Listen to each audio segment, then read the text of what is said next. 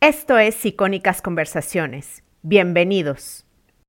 ¿Puede un negocio tener mucho éxito sin considerar ningún canal digital dentro de su estrategia de marketing? Lo que deben de tener sin duda es una estrategia de marketing. Ahora, ¿por qué creo yo que deben las pymes de preocuparse por la digitalización? Número uno, porque el día de hoy las personas cuando están buscando, quieren descubrir un nuevo producto o servicio, lo primero que hacen pues es buscarlo en Internet. Esto es Emprende Bonito Radio. Yo soy Jessica Nogués, fundadora de Emprende Bonito. Si eres emprendedora o quieres emprender, este espacio es para ti. Vas a encontrar consejos prácticos de negocio, aprenderás de los expertos con los que hablaré y además encontrarás recursos, ideas e inspiración para tu crecimiento personal. Para más información, sigue Emprende Bonito en Instagram y en Facebook. Recuerda que emprender juntas es más bonito. Bienvenida.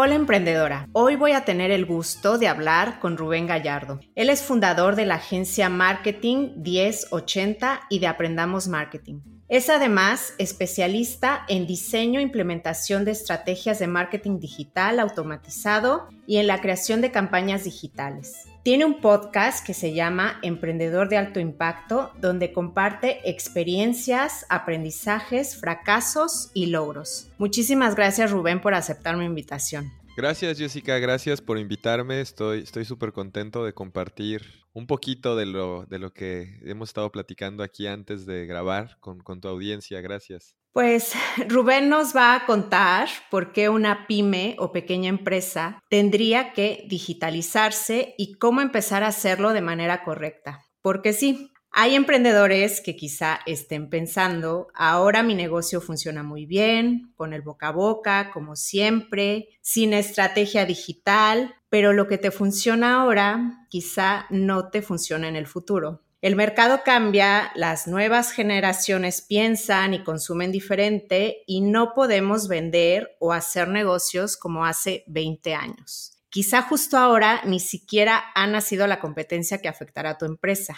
Quizá en un par de años nazca tu competencia que llegará con otra mentalidad, vendiendo online, conectando con los más jóvenes, más competitiva y más optimizada. Entonces, es bueno abrir la mente y probar. Y Rubén, muchísimas gracias por estar aquí. Él es un experto que nos va a contar de marketing digital. Y bueno, me gustaría que me contaras, bueno, que nos contaras cómo ayudas a los emprendedores. Claro, Jessica, mira, pues te platico un poquito desde la parte de Aprendamos Marketing, que, ¿por qué existe Aprendamos Marketing?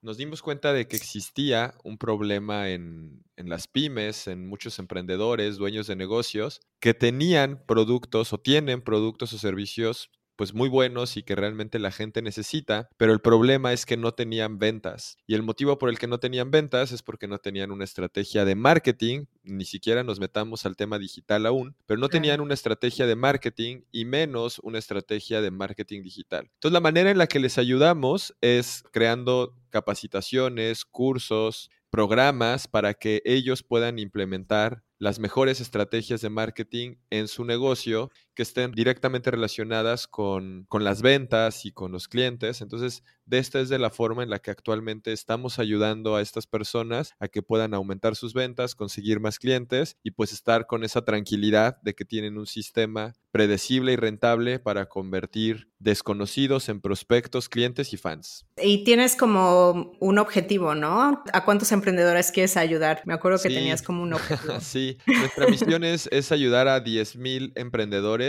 o dueños de negocios antes del 2024 a duplicar sus ventas con las estrategias que aprendan con nosotros. Y pues ese es así como un número. Ya sabes que cuando estás definiendo una meta, pues normalmente debes de tener una manera de poder medir si la alcanzaste o no, que también va a ser complicado saber cómo, o sea, si lo logramos o no, cómo, cómo podemos llevar un tracking de eso. Pero bueno, aunque sea nos da como una forma de visualizar y darnos cuenta de qué tipo de herramientas necesitamos crear para llegar a esos volúmenes que queremos eh, alcanzar. Ok, vamos a empezar con el tema. un negocio o pyme puede tener tracción siendo análogo actualmente. ¿Tú por qué crees que una pyme debe de preocuparse por digitalizarse? Sí. En esta parte, Jessica, sin duda alguna, o sea, puede un negocio tener mucho éxito sin considerar ningún canal digital dentro de su estrategia de marketing. Lo que deben de tener sin duda es una estrategia de marketing. Ahora, ¿por qué creo yo que deben las pymes de preocuparse por la digitalización? Número uno, porque el día de hoy las personas cuando están buscando, quieren descubrir un nuevo producto o servicio, lo primero que hacen pues es buscarlo en Internet. Y cuando digo en Internet, eh, lo digo a propósito porque puede ser en diferentes lugares. Puede ser que lo busquen en Google, puede ser que lo busquen en YouTube, puede ser que lo busquen en Facebook, puede ser que haya gente que ya busque cosas directamente en Instagram.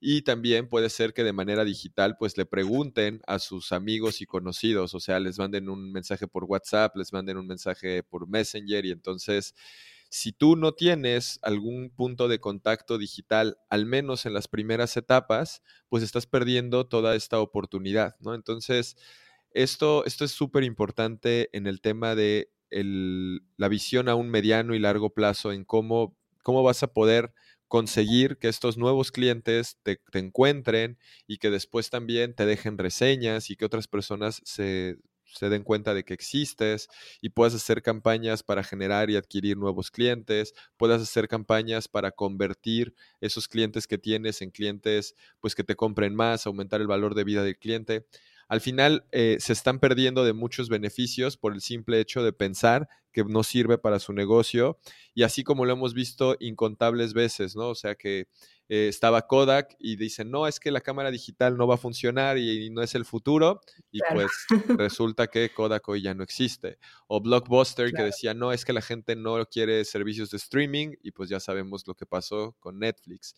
Y este tipo de innovaciones que dejan fuera a otras empresas es lo que puede pasar con las pymes que pues no, las pymes y realmente cualquier negocio que no se sume a los canales digitales, ¿no? Claro, una empresa que no tiene estrategia digital está dejando dinero sobre la mesa y está dejando de ser competitiva, ¿no? Al final. ¿Tú cuál dirías que es la clave para que una marca hacia grandes rasgos funcione en Internet? Creo que aquí quiero recapitular algo que acabas de decir. Es clave que todas las empresas tengan una estrategia digital y yo estoy de acuerdo 100% contigo. Pero aquí donde veo que es donde, causa problema con la gente o donde, donde les suele ser como muy, muy preocupante es, ok, yo soy una pyme, soy un restaurante o tengo un spa o tengo una estética o un negocio local, suena como muy retador tener una estrategia digital, ¿no? Entonces, también como la idea de esto es que la gente se dé cuenta que aunque puede sonar como algo muy complicado, como algo que realmente requiera mucho tiempo, es una realidad que hay que prepararse, hay que encontrar tal vez los expertos que te puedan ayudar, pero tampoco es algo tan complejo y tan complicado como pueda sonar, ¿no? O sea, eso es lo primero. Y contestando a tu pregunta, para que una marca esté bien posicionada en Internet, lo primero que yo diría es pensando que alguien está empezando desde cero, es que tengan claridad acerca de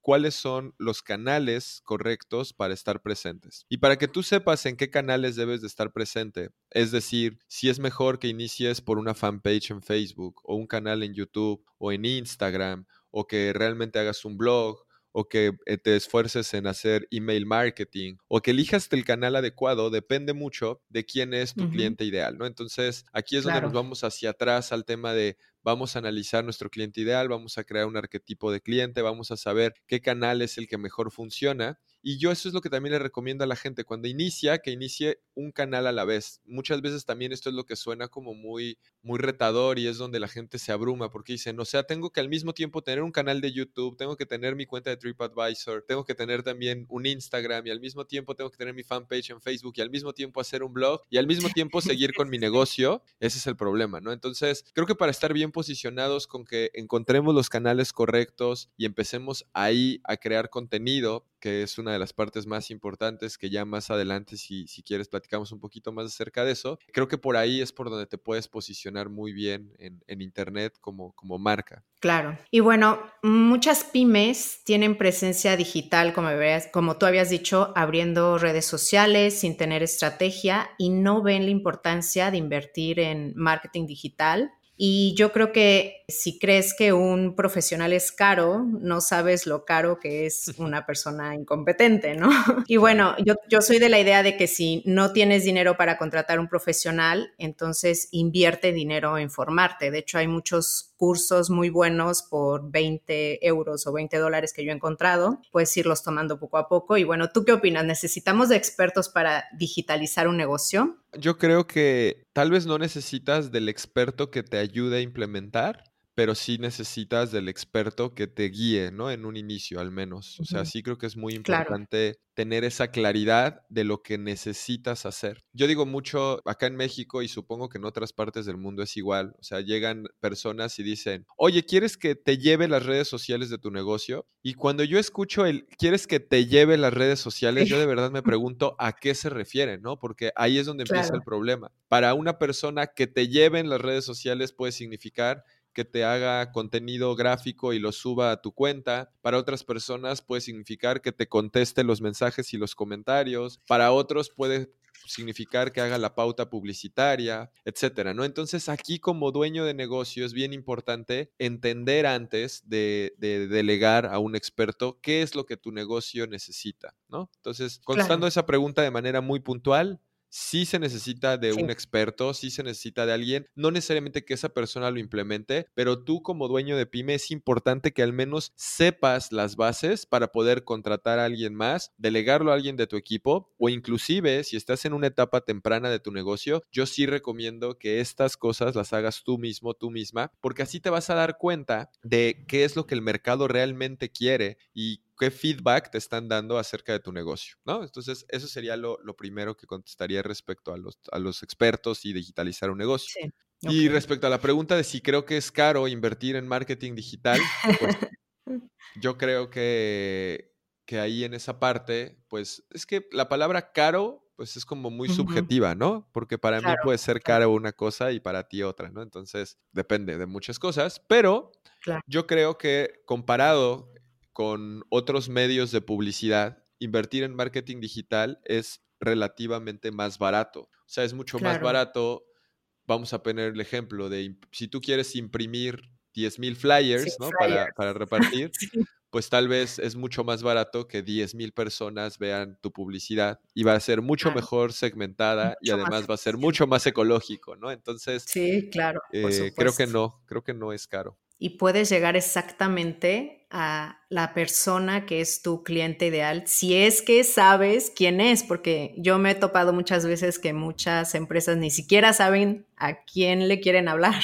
Sí, sí. De hecho, mira, ahí, aquí me gustaría dar un tip ahí como de, eso, porque Muchas veces las empresas escuchan de gente como nosotros que nos dedicamos al tema de marketing de tienes que crear tu cliente ideal y tu arquetipo de cliente y, les cuesta mucho trabajo crearlo, ¿no? Entonces, para las personas que ya tengan una empresa, que ya tengan un negocio, que ya lleven, aunque un año o menos de un año, lo que yo les sugiero es que piensen en uno de sus mejores clientes actuales y a partir de ahí entonces digan, ok, no sé, nosotros tenemos un cliente que se llama Jesús, que yo claramente lo visualizo, que él es un cliente ideal para nosotros. Y entonces yo he platicado mucho con Jesús y yo conozco personalmente a Jesús y Jesús y yo inclusive somos amigos, etcétera. Entonces yo ya sé de esas conversaciones, Jesús a quién sigue en redes sociales, Jesús qué otros podcasts escucha, Jesús qué es importante para él, e, etcétera, etcétera, etcétera. Entonces, la siguiente vez que yo vaya a hacer una campaña que quiera llegar a ese target, pues yo ya me acuerdo de Jesús y digo, ok, Jesús seguiría esto, sí o no, y entonces empiezo a crear eso y empiezo a crear el copy alrededor de esto. Entonces, esta manera como muy sencilla de analizar a esa persona que ya es tu cliente hoy, y entonces intentar encontrar a más personas y entenderlo, creo que, podría ser ahí un tip para la gente que, que pues tiene ese problema. Claro, sí, al final es un cliente que le, gusta lo que ofreces y con el cual a ti te gusta trabajar, ¿no? Claro. Y bueno, ¿cómo se transforma digitalmente una empresa? ¿Cuáles serían los primeros pasos? Así, lo primero que hay que hacer. Ok. Además de, definir este cliente ideal, ¿no? Lo primero que hay que hacer, como dije, o sea, bien lo dijiste, además de definir el cliente ideal, es entender para qué vas a utilizar los canales digitales, ¿no? O sea, eso es súper importante. ¿En qué parte de tu estrategia de marketing van a entrar estos canales digitales? Entonces, si tú dices, ok, yo voy a utilizar eh, las redes sociales, el marketing digital para atraer nuevos clientes, entonces tal vez digas, bueno, voy a crear mis perfiles en redes sociales, porque ahí es donde la gente descubre nuevos productos o servicios, y entonces vas a decir, cuál de los canales que existen es el mejor para llegar a mi cliente ideal. Entonces empiezas por ahí. Y los primeros pasos sería empezar a crear contenido relacionado con los problemas que tiene tu arquetipo de cliente, ¿no? La persona que estamos hablando. Y el contenido, yo me, me, acuerdo de hace unos años cuando yo empezaba en este mundo, yo siempre que me decían contenido en ese entonces, yo pensaba que era hacer un blog, ¿no? Tal vez hoy la gente tenga diferentes percepciones, pero el contenido puede ser o escribir un blog,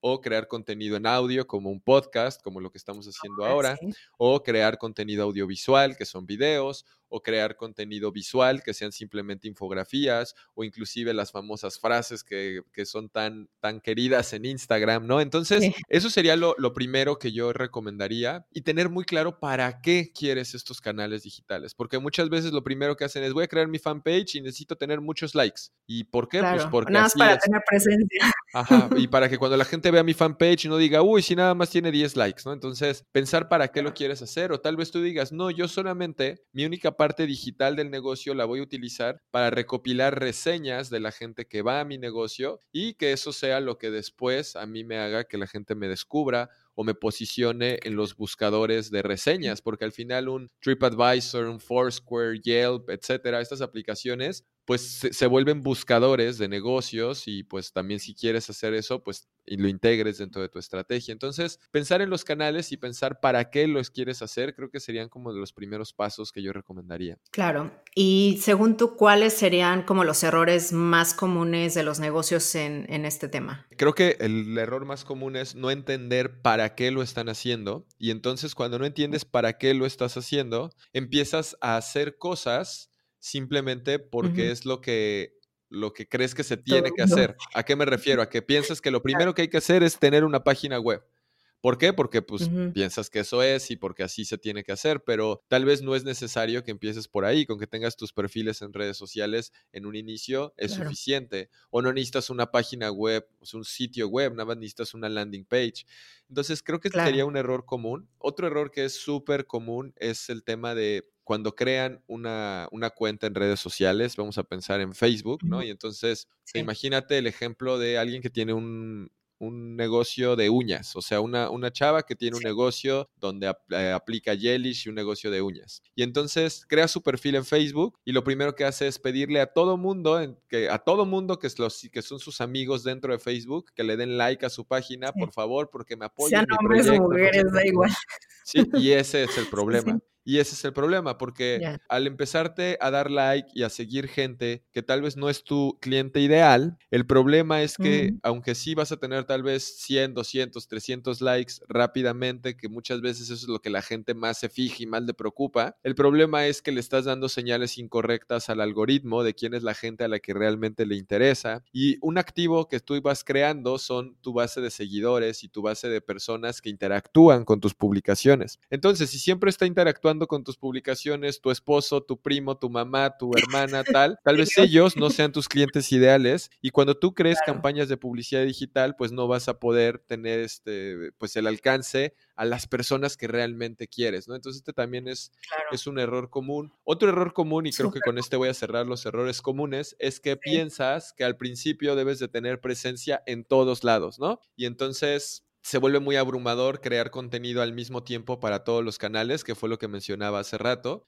Y esto pues no debe ser así. Algo que sí puede ser una, buena práctica es crear el perfil, ya sabes, o sea, en las diferentes redes sociales, en los diferentes canales, con el objetivo de tener el nombre, ¿no? O sea, aunque yo, no sé, en Aprendamos Marketing no, no empecé a, a, crear contenido dentro de Instagram desde el inicio, sí desde el inicio fui y creé la cuenta de arroba aprendamos marketing, pero de ningún lugar enlazaba gente hacia allá porque pues tenía cero contenido, tenía nada, ¿no? Pero ya estaba lista ahí para que eventualmente la utilizara. Entonces esto sí creo que es una buena práctica, pero no es como forzoso que tengas que tener todo desde el inicio. Sí, todas las redes, ¿no? Hace rato hablabas del contenido y bueno, yo estoy convencida de que un buen contenido te construye marca y atrae clientes que llegan a ti. O sea, no tienes que salir a buscar clientes todo el tiempo porque los clientes solitos llegan si tienes buen contenido. Entonces, ¿por qué crees tú que es importante generar contenido de valor y cómo generar contenido de valor? Yo creo que es súper importante esto del marketing de contenidos y hay que entender que el marketing de contenidos realmente no es nada nuevo. O sea, si tú piensas hace, no sé, 60 años, imagínate que llega un periódico a tu casa y abres la sección de finanzas y empiezas a leer la información de la bolsa de valores y empiezas a leer información de las expectativas macroeconómicas, etcétera, y de repente ahí tú vas a ver un anuncio de una casa de bolsa, ¿no? Entonces, si te fijas, ahí lo que está haciendo es, están creando una audiencia interesada en un tema en particular y después le presentan algo que puede ser valioso para esa persona basado en el contenido que está consumiendo. O sea, esto es algo súper claro.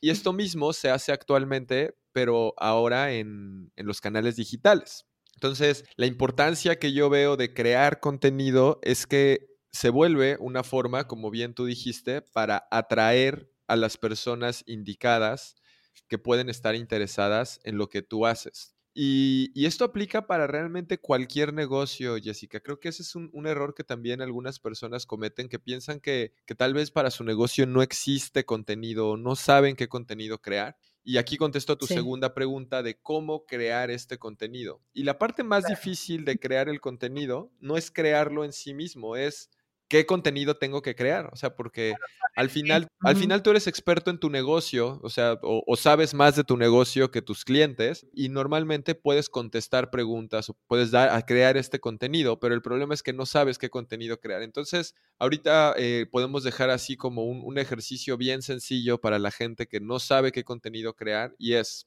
en este momento agarras una hoja, escribe arriba el nombre de tu negocio, escribe abajo el arquetipo de cliente o el segmento de mercado que atiendes y escribe 10 preguntas, las 10 preguntas frecuentes que te hacen estas personas alrededor de tu negocio, ¿no? Entonces, con esto vas a poder saber qué problemas y qué dudas tiene la gente y a raíz de, estas preguntas crear ese primer contenido, que una vez que crees este primer contenido, la gente va a llegar a preguntarte nuevas cosas que tal vez no se te había ocurrido y empieces a crear este contenido. Y si se dan cuenta de lo que estoy hablando ahorita es mucho de preguntas, porque lo que la gente quiere y lo que la gente busca en Internet son respuestas. Está, o sea, la gente en Internet busca, busca muchísimo como cómo tal, ¿Qué es tal? Este, mejores formas para tal. Entonces están buscando respuestas y la idea es eso, les damos valor y también eh, cuando nosotros le damos valor a la gente, vamos depositando valor en una cuenta de esa persona y más adelante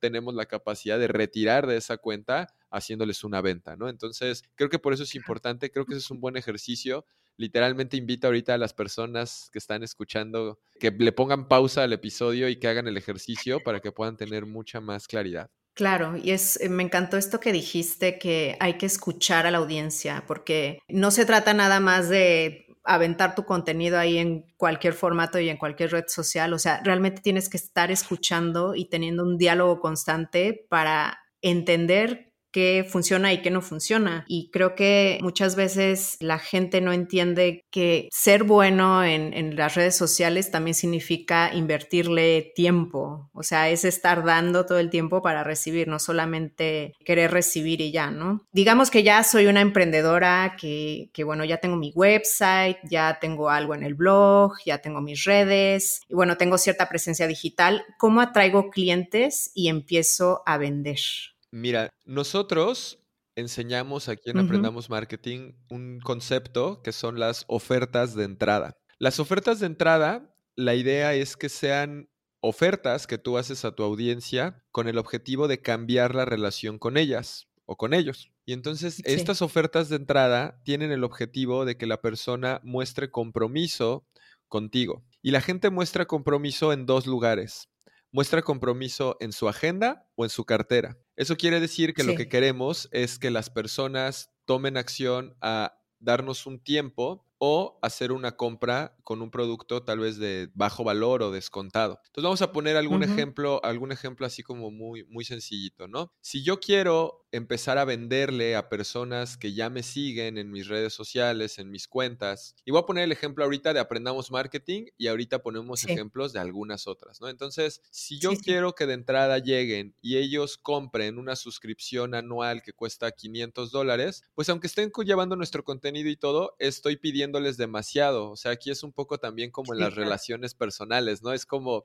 y, eh, yo sé que la mayoría de la gente, que la mayoría de las personas que nos están escuchando ahorita son chicas, pero es como si llega alguien con ustedes, el día que las ve, las conocen, ni siquiera saben cómo se llaman y les quieren pedir matrimonio, pues como que obviamente dirían, no, aléjate y corres, ¿no? Entonces, eso es lo que muchas personas hacen. Entonces, la idea es ir de poco a poco. Lo primero es pedirle a la persona que vaya y se tome un café contigo, ¿no? Entonces el compromiso es menos, pero le estás demostrando que tu intención es ir más allá. Entonces, por ejemplo, nosotros en Aprendamos Marketing, una oferta de entrada que tenemos para esta certificación es que la gente lo pruebe pagando solamente un dólar. Entonces, esa es una oferta de entrada. Nosotros, por supuesto, ahí no es donde hacemos dinero, pero creamos la relación y ya después los podemos convertir a que se vuelvan clientes ya de un, de un programa de más alto valor. Por ejemplo, vamos a pensar en una dentista, ¿no? Puede crear una oferta de entrada donde vaya la gente y les cobre con descuento una limpieza dental, que para ella tiene un costo bajo respecto a consumibles. Obviamente tiene el costo de su tiempo. Y otra cosa que también me dicen mucho cuando sugiero estas estrategias es, oye, pero es que estoy devaluando mi servicio, oye, es que va a llegarme pura gente que solo quiere descuentos. Lo que hay que entender es que si tú hiciste un correcto posicionamiento de tu marca,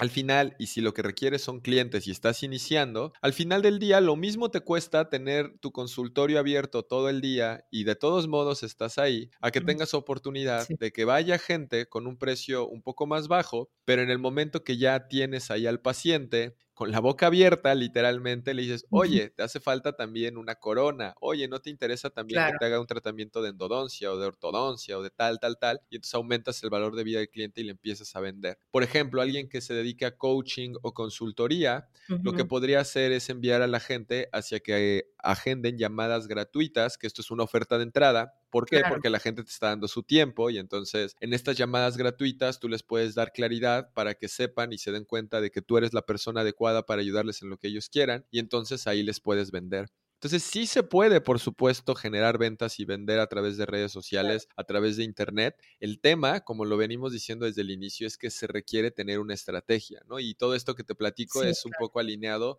al recorrido de valor del cliente y a cómo va pasando las, las personas a través de distintas etapas y entender que no puedes pedir matrimonio en la primera cita. Sí, sí, sí. Claro, hay que ir generando confianza, ¿no? Porque alguien que no confía en ti no te va a comprar.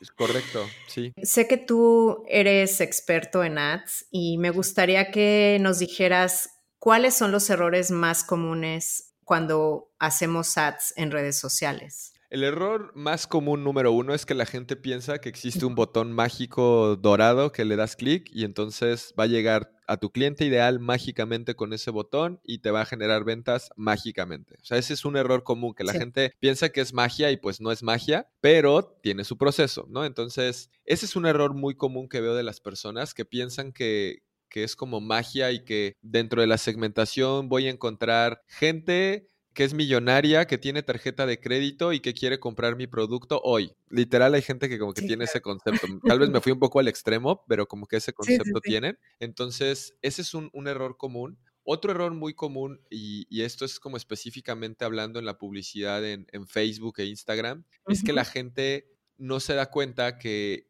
a ver, voy a, va a ser tal vez un poco técnico esto, pero creo que para los que ya, ya lo hacen lo, lo, van a entender un poquito más. Haz de cuenta, si tú quieres llegar a mamás que estén interesadas en yoga y también en dieta cetogénica. Entonces, lo que hacen en la segmentación es que ponen, este, no sé, en mi caso, ¿no? Todo México, de 20 a 50 años, y después cuando se van a la segmentación abajo, ponen mamás, o sea, padres de todas las edades, y ahí mismo ponen yoga, y ahí mismo ponen dieta cetogénica.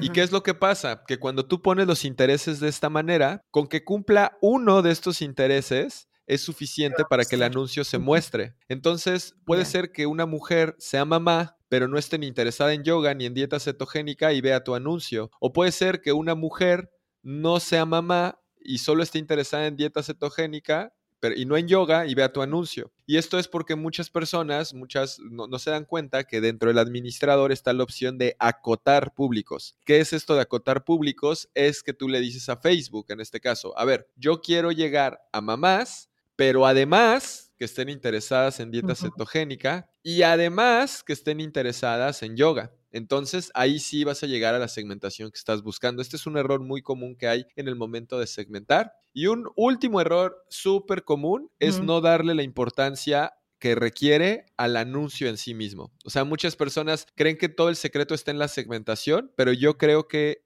un buen porcentaje del éxito de los anuncios está en el copy, en el, texto del anuncio y en la imagen, ¿no? Entonces, tips que yo daría para el copy es piensa en, en cómo hacer una conversación con la persona que va a leer ese anuncio. Entonces, suele ser bueno iniciar con el problema, ¿no? Entonces es como, ¿has intentado hacer dietas y nunca logras obtener tus resultados? Y fíjate cómo dije, no dije bajar de peso, porque si pones eso en Facebook no te dejan, ¿no? Pero has intentado hacer dietas y no tienes los resultados que quieres, te entiendo. Yo también lo he hecho, pero tal, tal, tal. O sea, ese tipo de, de copy es mucho mejor a cuando la gente pone cualquier cosa. Obviamente no es fácil hay que, hay que tal vez tomar algunos cursos al respecto. A mí me ayuda mucho ser observador y veo qué anuncios me llaman la atención y entonces intento analizar la estructura en cómo está creado. Eso es uno. Y la segunda parte es relacionada con la creatividad, ¿no? O sea, la imagen, el video, lo que sea que esté ahí. Ahí lo más importante que yo veo en el tema de la creatividad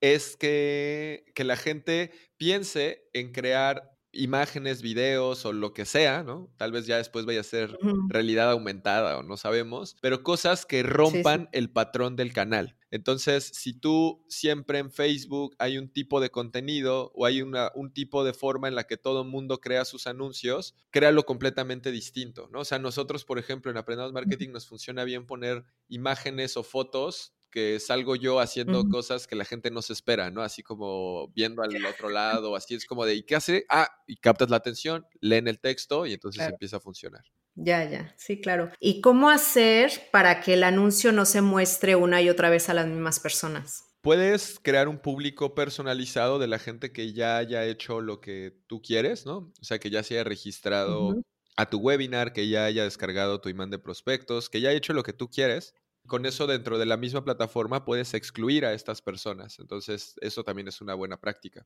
Pero para eso necesitas contratar a un experto, ¿no? Yo digo que es mm, mejor contratar a un experto que sepa hacerlo bien, claro. que tú te avientes ahí a...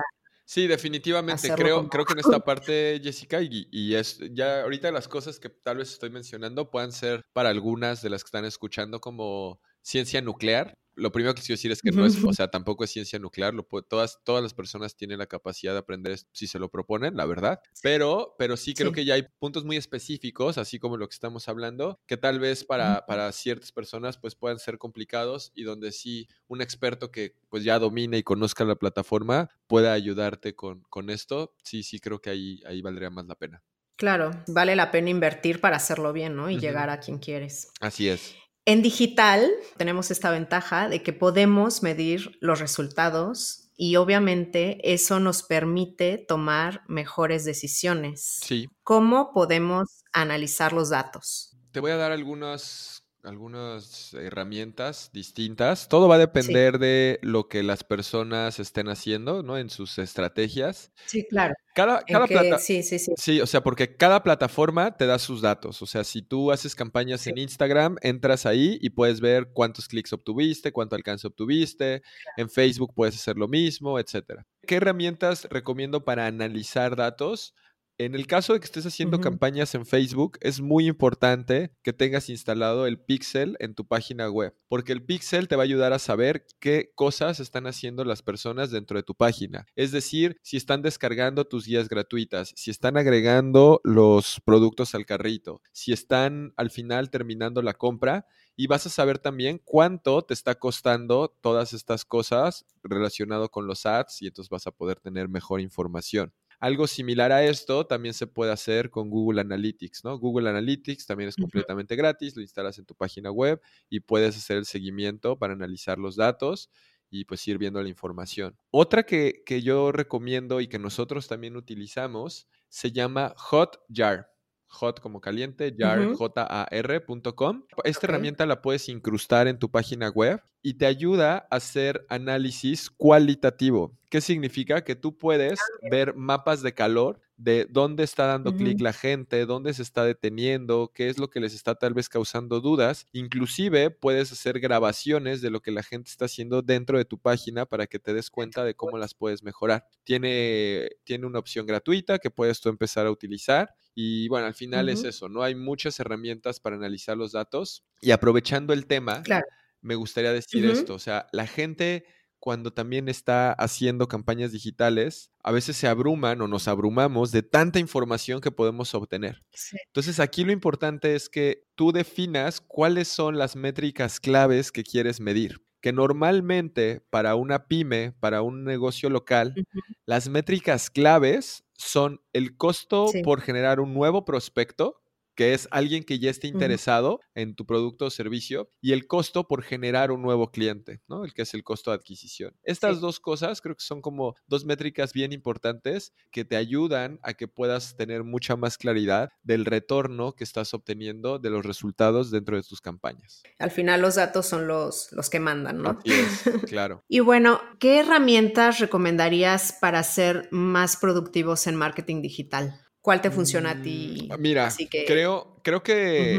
Fíjate, o sea, depende, ¿no? Depende de qué parte de marketing digital estemos hablando. sí, Algo que a es que es muy extenso. Ajá, Digamos redes sociales, que es, eh, yo noto que, por ejemplo, la- las emprendedoras de la comunidad Emprende Bonito, todas tienen redes sociales, no todas tienen website. Entonces, por ejemplo, para redes sociales. ¿qué herramientas recomendarías? Para redes sociales, definitivamente una herramienta que seguramente muchas emprendedoras ya utilizan, pero igual la voy a mencionar para las que todavía no la utilicen. Para el tema de diseño gráfico está Canva, ¿no? C-A-N-V-A. Sí. que ahí pueden ellas hacer Sí. sus publicaciones de una manera mucho más sencilla, mucho más rápida. Claro. Existen plantillas, ya están los tamaños, etcétera. Sí, sí. Para... De hecho, yo la uso. es- Sí, Sí, sí, nosotros también a la fecha, aún teniendo equipo de diseño, para algunas cosas la utilizamos porque es mucho más rápido y fácil hacer Y diseño. es súper rápido. claro. Sí, sí, sí, sí. Canva, sin duda alguna, es una buena herramienta. Para programar publicaciones en Instagram y en Facebook, los últimos meses hemos estado usando Later,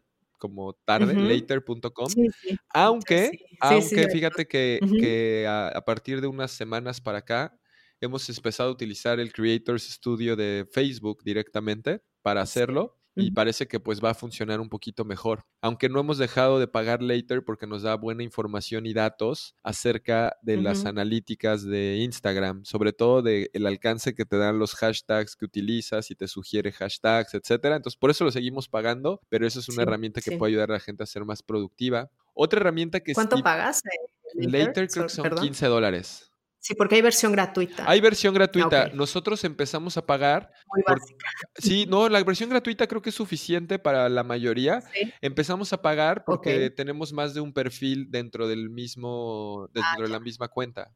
Sí. Otra herramienta, y aquí voy a seguir con las herramientas. Aquí hay una que tal vez no tiene mucho que ver con las redes sociales per se, pero deben de entender también las emprendedoras que el objetivo de tener redes sociales es también que vayan creando sus propios canales de marketing. ¿Qué significa esto? Que vayan moviendo a la gente hacia otros canales para poderse comunicar sin depender de los algoritmos de Facebook, de Instagram o de cualquiera. Entonces, otra buena herramienta que les puede ayudar a ser más productivas es cualquier herramienta de email marketing. Nosotros en, en Aprendamos Marketing utilizamos Active Campaign, pueden utilizar MailChimp, que es bastante más sencilla. Pero ¿por qué esto les va a hacer Sí, más, sí. más productivas? Porque les va a ayudar a que puedan de estas redes sociales mandar a la gente a que descarguen algún contenido de valor y entonces de esta manera puedan darle seguimiento y generar más ventas, ¿no? Esas son herramientas que deben de tener sí o sí. Y otra buena herramienta también para el tema de redes sociales es Headliner, que lo hemos estado utilizando bastante últimamente.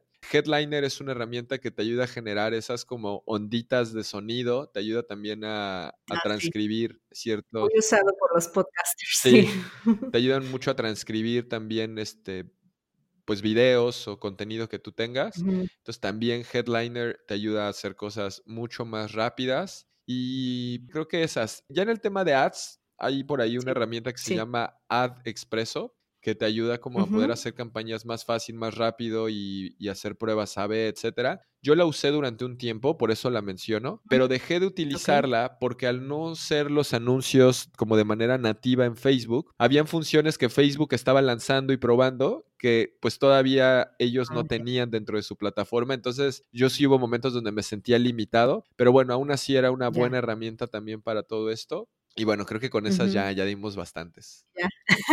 ¿Y qué tendencias ves tú en el futuro hablando de marketing digital? Definitivamente una tendencia súper importante es el resurgimiento del podcast, ¿no? Y digo resurgimiento porque no es nada nuevo, pero cada vez la gente... Ya tiene tiempo, sí. Sí, sí, no es nada nuevo, pero creo que ahorita hay como un resurgimiento y también creo que la gente está empezando a consumirlo más y, y todo este tema de que Spotify le esté dando tanta fuerza, creo que los podcasts van a ser un canal importante y también creo que pueden haber podcasts de cualquier tema, o sea, no es como que todos aspiremos a ser el podcast número uno del mundo, pero puedes aspirar a ser el podcast número uno en tu nicho, en tu segmento, en tu, mercado, que eso es importante. Eh, veo también por ahí, esto, esto tal vez en Latinoamérica, en México, no está tanto, pero en España y en Europa sí, que es el tema de búsqueda por voz y el optimizar tus palabras claves hacia lo que busca la gente en voz, o sea, a través de Siri o a través de Alexa o a través de Google Home, ya sabes. Entonces, sobre todo para gente que tenga e-commerce y este tipo de cosas, creo que va a haber un punto en el que esto va a ser importante. En el mediano plazo también veo mucha parte de realidad aumentada también sobre todo en el tema de e-commerce, ¿no? O sea, de que puedas tú querer comprar un mueble y hay algunas empresas que ya lo están haciendo y entonces puedas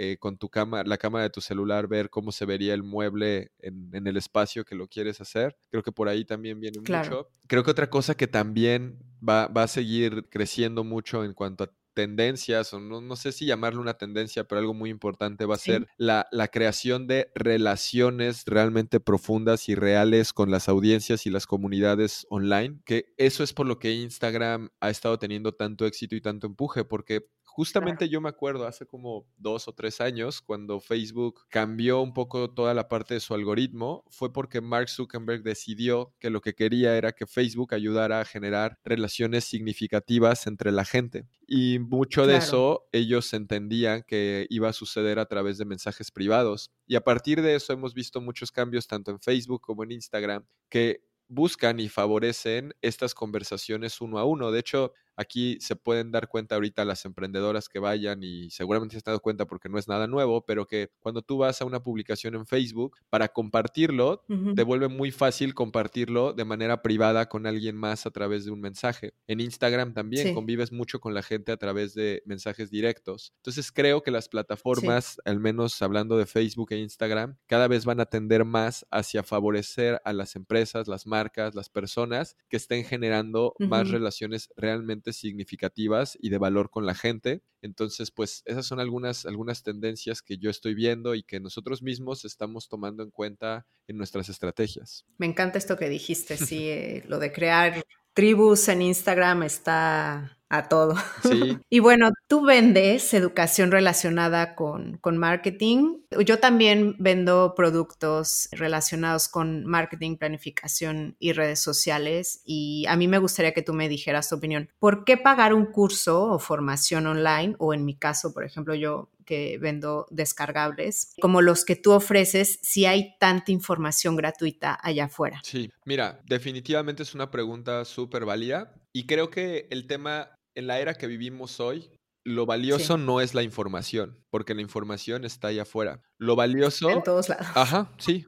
Lo valioso es el entendimiento que puedes tener de esa información y lo valioso es ahora la síntesis de esa información. Entonces, y voy a hablar de mi caso en particular, ¿no? Porque es del que puedo hablar, pero en el caso de nosotros en Aprendamos Marketing, ¿por qué, ¿por qué la gente debería de comprar un curso nuestro o el de quien quiera realmente, pero hablo, insisto, de cómo lo hacemos nosotros, es porque nosotros te vamos a sintetizar, yo soy súper creyente de la ley de Pareto, de que hay un 20% de esfuerzo que te da el 80% de los resultados, y entonces nosotros te vamos a decir cuál es ese 20% de información que te va a dar el 80% de los resultados, y se vuelve un atajo de tiempo para las personas que están estudiando, que tal vez podrían obtener ese entendimiento y ese conocimiento haciéndolo por su cuenta, pero invirtiendo 5, 10, 20, 100 veces más tiempo, ¿no? Entonces, creo que eso es una, una cuestión, o sea, si la gente quiere como tener la información más rápida y tener el entendimiento aplicado a su negocio, pues un curso o, cualquier tipo de conocimiento de esta manera, pues se los va a dar, ¿no? La información en sí misma ya no es hoy el valor agregado, es, es esta parte de, del entendimiento, es la parte de que te puedan ayudar a conseguir ese objetivo que tienes mucho más rápido. Creo que lo veo más relacionado con, con, la velocidad, ¿no? Que al final el tiempo pues es el recurso más valioso que tenemos porque es el que no regresa. Y es limitado. Sí, sí, claro.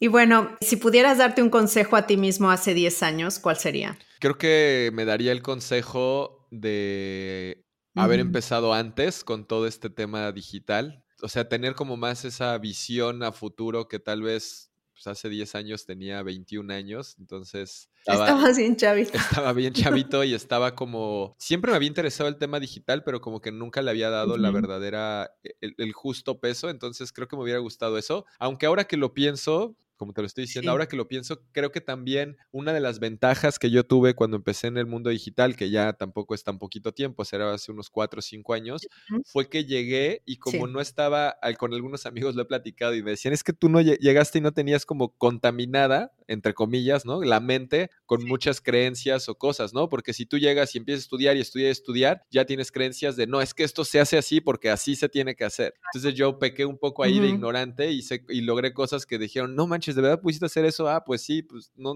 pensamos que no se podía. Ah, pues yo no sabía que me iban a decir que no se podía. Se podía. Claro, no sabía que no se podía. Ajá. Claro. Entonces, creo que ahora que lo digo, tal vez mi consejo no hubiera sido tal cual ese. O sea, hace 10 años tal vez lo único que se hubiera dicho es como date permiso de hacer lo que te está llamando la atención antes, que, que pues es este tema digital y, y no tanto sigas lo que crees que tienes que hacer, ¿no? Que tal vez por ahí varias emprendedoras que nos estén escuchando se puedan sentir en una etapa o en, un, en una parte en la que saben que tienen ese emprendimiento, esa cosa que les gusta, esa cosa que les llama la atención, esa cosa que realmente dispara esa luz en tus ojos, pero por otro lado están todas esas etiquetas y esas barreras que tú mismo te pones, tú misma te pones, que tu entorno que te pone, que tu novio te pone, que tu, tu, esposo te pone, que etcétera, y que entonces creo que hace 10 años me había dicho, sigue más tu instinto, sigue más tu pasión, sigue más lo que te gusta y confía en que las cosas van a funcionar si tú todos los días estás trabajando en, eso, ¿no? Entonces creo que eso, eso me hubiera ayudado a tal vez alcanzar el punto en el que estoy hoy, que me siento pues realizado personal y profesionalmente un poco antes. Ay, qué bonito. y bueno, sabes que mi proyecto se llama Emprende Bonito. ¿Cuál sería tu consejo para emprender bonito? Ay, me gusta un buen el nombre Emprender Bonito porque creo que, o sea, justo de eso se trata, de emprender bonito, ¿no? O sea, de que me gusta mucho que sea como emprende bonito porque va como un poco en contra de lo que escuchamos mucho actualmente, que es como el hustle, ya sabes, en español no sé cómo decirlo, como el como el trabajar 24 horas al día y, todo. No creo que emprender, también tampoco creo que emprender bonito esté relacionado con trabajar poco, pero no, Justo es como bonito y, el bonito y mi consejo para la gente que quiere emprender bonito o que está emprendiendo bonito es que en el momento en el que sientas que no está bonito, o sea, en el bonito que digas, oye, creo que esto no me está gustando, oye, creo que esto no es lo que yo esperaba, oye, creo que llegué a un punto donde yo no me visualizaba en un principio, pues regreses a tus orígenes y regreses a pensar por qué estás haciendo las cosas, para qué estás haciendo las cosas y entonces vuelvas a emprender bonito desde tu mismo negocio. Creo que llega a esa parte. Y la gente que está por empezar un negocio, que quiere emprender bonito, creo que lo más importante al iniciar, y, y yo de verdad que cuando escuchaba estos consejos, los escuchaba súper trillados, pero lo más importante de verdad que sí es la visión que tú tienes de tu negocio. Y no diciendo la visión así como de, ay, quiero ser la plataforma número uno de capacitación de marketing digital para emprendedores en Latinoamérica, que es un poco la visión de Aprendamos Marketing. Pero es que yo, yo digo la visión desde literalmente cierra los ojos y visualiza tu vida, visualiza tu negocio, visualiza todo en cómo te gustaría en cinco años, cómo te gustaría en diez años. Y mientras más específico pueda ser, más fácil va a ser poder emprender bonito y tomar las decisiones que realmente necesitas para lograr esa visión. Y entonces vas a tener mucha más claridad de a qué oportunidades decir que sí, a qué oportunidades decir que no, qué tipo de personas son las que quieres tener en tu equipo, qué tipo de personas son las que no quieres y pues seguir así emprendiendo bonito. Claro, y vas a estar mucho más motivado. Definitivamente.